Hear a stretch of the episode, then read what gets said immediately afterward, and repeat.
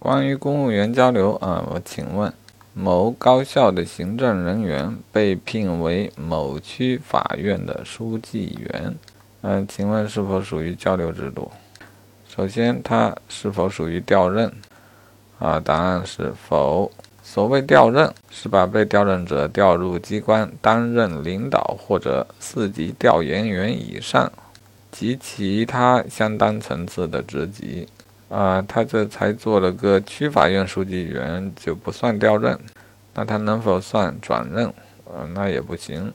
公务员队伍之间进行的才叫转任，啊，因此他根本就不属于公务员交流制度中的任何情形。